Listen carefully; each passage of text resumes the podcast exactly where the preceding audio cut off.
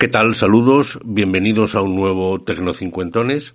Soy Antonio Manfredi y aquí venimos a hablar de Internet, de tecnología, buscando calidad de vida, es decir, apoyando a esas personas que crean que principalmente por edad se están quedando descolgadas. Nada más lejos de la realidad. Esto es calidad de vida. Hoy vamos a hablar de la herramienta que yo y muchos otros utilizamos para montar nuestros podcasts, que es Audacity. Nos han hecho una pregunta al respecto. Y después de una aplicación que me ha resuelto una cuestión muy concreta que se llama Squid. Bienvenidos.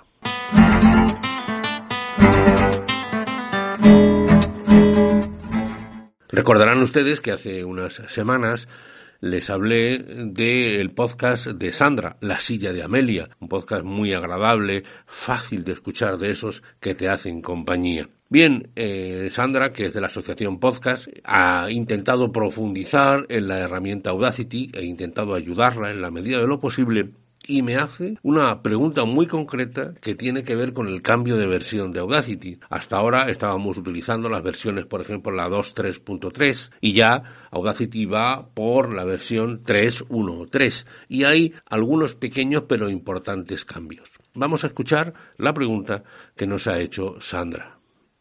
Hola Antonio, mira, tengo una duda, a ver si tú me la puedes resolver. Resulta que me he descargado la nueva versión de Audacity y me ha desaparecido una herramienta. En la versión anterior tenía la herramienta para mover y en esta nueva versión no aparece la herramienta, está el, hueco vacío. Y no sé dónde conseguir la herramienta o algo que haga las funciones. A ver si tú sabrías decirme cómo.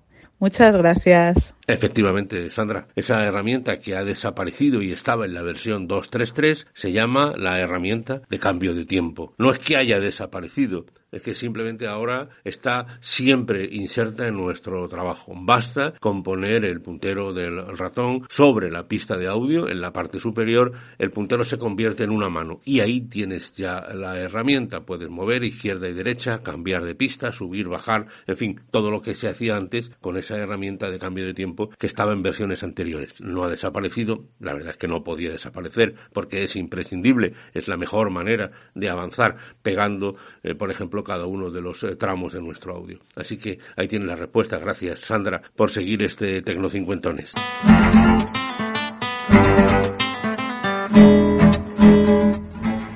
Y eh, vamos ahora con una necesidad que tuve que solucionar la semana pasada. Ya les digo a ustedes que en ocasiones me piden ayuda para algunos temas, yo busco la aplicación más adecuada, pero eso no quiere decir que no haya opciones mejores, es decir, no estoy defendiendo la mía, pero es la que yo he utilizado y por eso la traigo aquí fruto de ese trabajo. Por lo tanto, insisto, antes de nada, no es la mejor, es, digamos, la mía, es mi elección. ¿Qué me pidieron? Pues una persona eh, de mi confianza está desmantelando un negocio, no le ha ido bien, desgraciadamente, y bueno, estaba vaciando el almacén y necesitaba tener constancia en un PDF de todos los artículos que le quedaban. Entonces, lo que hicimos fue hacer una foto a cada artículo e inmediatamente y sobre la marcha ponerle los datos identificativos, ya fuera la marca, aunque todo eso está en la foto, sobre todo la posición que estaba en el almacén y eh, cuántas unidades quedaban de ese artículo. Es decir, coger una foto, pegarla rápidamente, poner unos datos y fuera. Cuando digo poner unos datos, me refiero con un puntero o incluso con el dedo. Una persona que trabajó con el dedo. Dependiendo del móvil o la tablet que tengan ustedes, eh, hay punteros específicos o ya insisto, puntero eh, habitual o la o el dedo. Entonces, mm, repito, ¿qué hacíamos?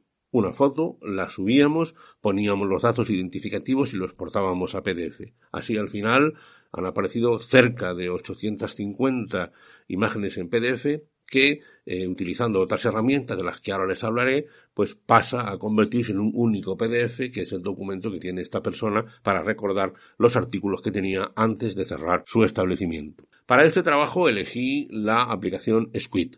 Squid es una aplicación exclusivamente para Android cuyo precio en la parte, digamos, Pro cuesta 5,49 euros pero no la, no, y ahora les voy a explicar por qué eh, hemos utilizado exclusivamente la versión gratuita.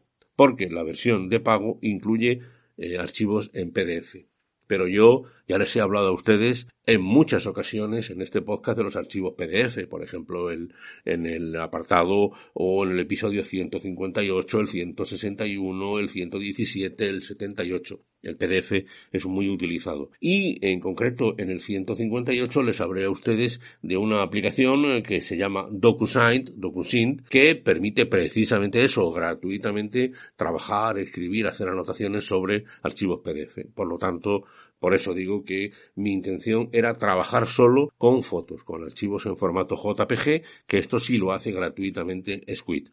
Por lo tanto, este quiz les dejo la literatura, en la literatura del podcast, les dejo el enlace. Este quiz me permitía hacer una foto eh, con el móvil, subirla a Squid, le ponía el tamaño que queríamos, grande, pequeño, mediano, y después escribíamos encima lo que hiciera falta. Se exportaba a PDF. Y así lo hicimos rápidamente porque, bueno, había poco tiempo y tampoco había que buscar grandes eh, aplicaciones que, digamos, permitieran un, factor tan práctico como ese. Foto, un pequeño texto, etcétera. Estuvimos tres personas, las tres personas, eh, yo con mi puntero, el otro compañero con el suyo y una tercera persona que nos ayudó, que lo hizo con el dedo en su tablet y muy bien, porque al final de lo que se trataba era de identificar sobre todo el número de artículos disponibles de esas, eh, de esa unidad y, y también algunos datos más identificativos y así lo sustituimos. Por cierto, que no quiero, no quiero eh, eh, mantener que la aplicación mía es la mejor, no, es la solución que yo he buscado. Creo que aquí lo importante es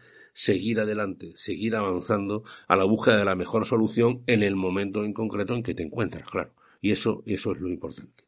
Y por eso utilicé Squid y lo voy a mantener en mi teléfono móvil porque me va a permitir actuar rápidamente cuando haga una foto y poner una, una identificación o simplemente anotar el número de teléfono que alguien me dé, o anotar una matrícula, o anotar lo que sea. Es muy rápido, con el mismo dedo o con un puntero. Hoy en día, además, hay muchos bolígrafos que por la parte trasera son, punteros. Eh, cada vez se están ofreciendo más porque cada vez se utilizan más para teléfonos móviles y para tabletas.